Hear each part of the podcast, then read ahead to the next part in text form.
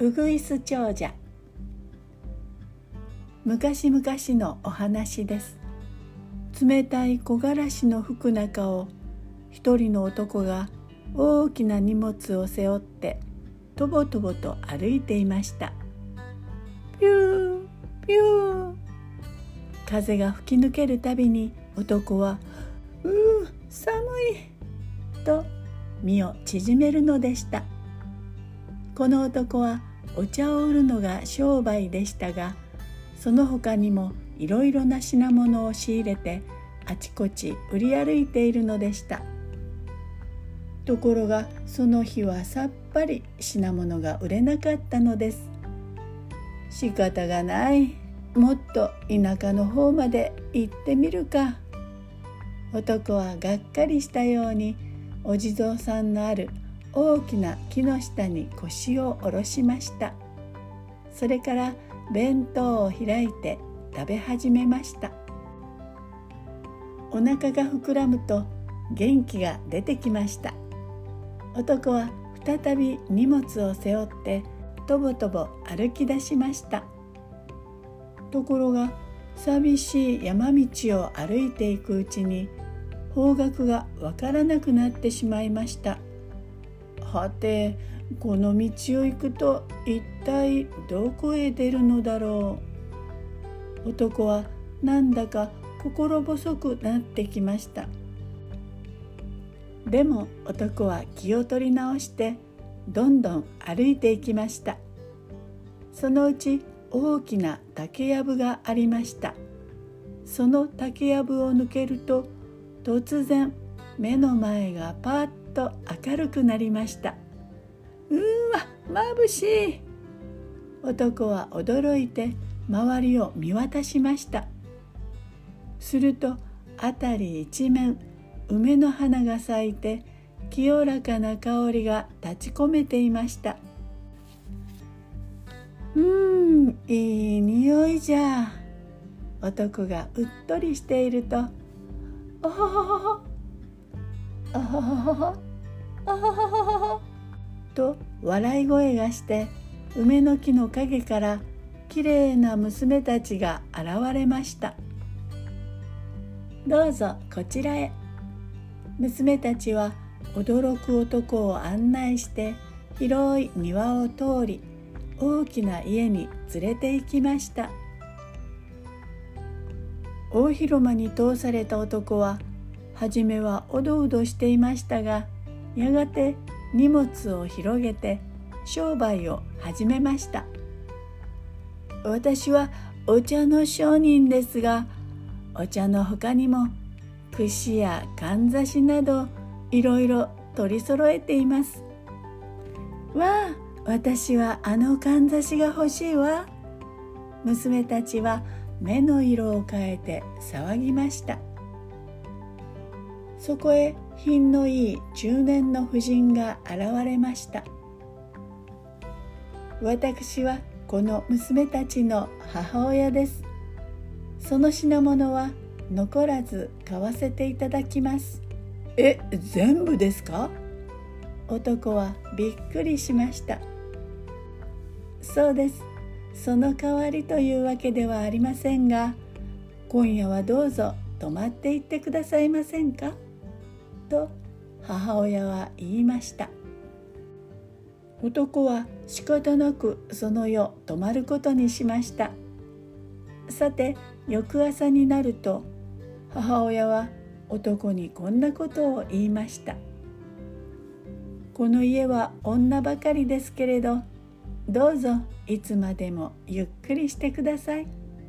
それにもしよろしければ娘が4人おりますから誰かの婿になっていただけませんか？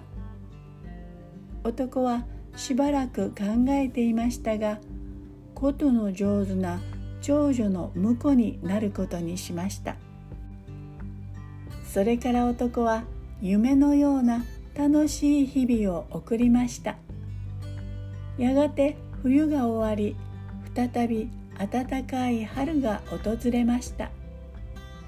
そんなある日のことです。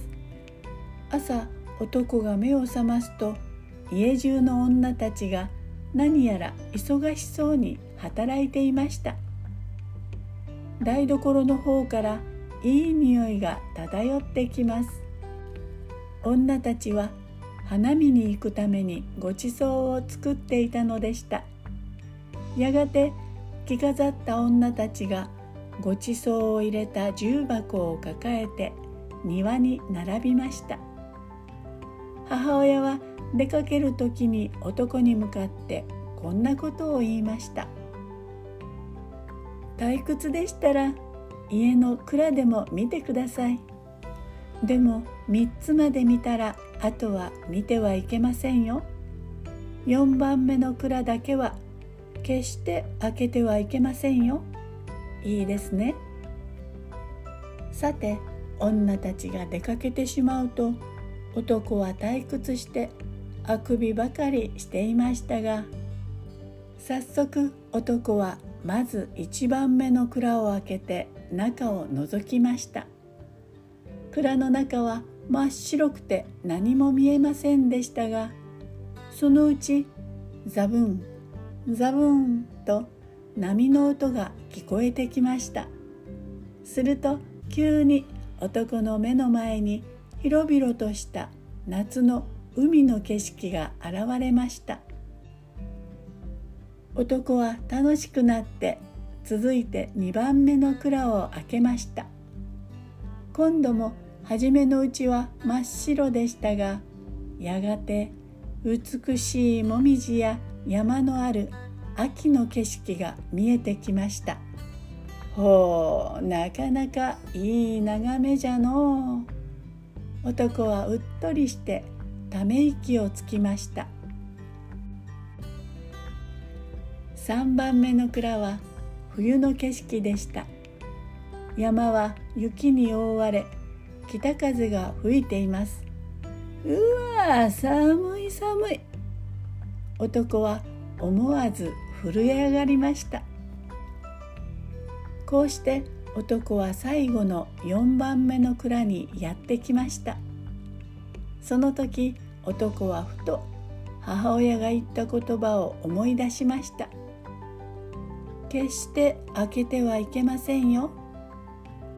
でも男は好奇心に駆られてとうとう4番目の蔵を開けてしまいました。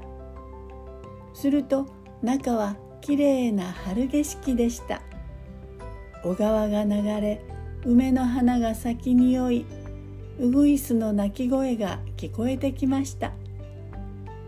きれいだなぁと男が思ったその途端。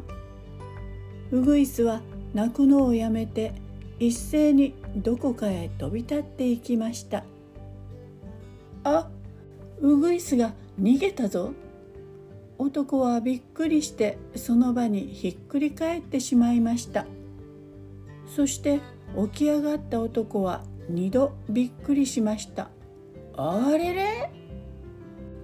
さっきの春景色も蔵も跡形もなく消えて周りに寂しい野っ原が広がっていたのです。その真ん中に男は元のお茶売り姿になってきょとんと座っていたのでした。あっけに取られている男の耳に母親の声が聞こえてきました。あなたは約束を破りましたね。私たちは実はここに住んでいるウグイスだったのです。今日はいい天気なので元の姿になってみんなで楽しく遊んでいたのです。でもその姿を見られてはもうあなたと一緒に暮らすことはできません。ではさようなら。その声が消えると男は冷たい北風に身を震わせるのでした。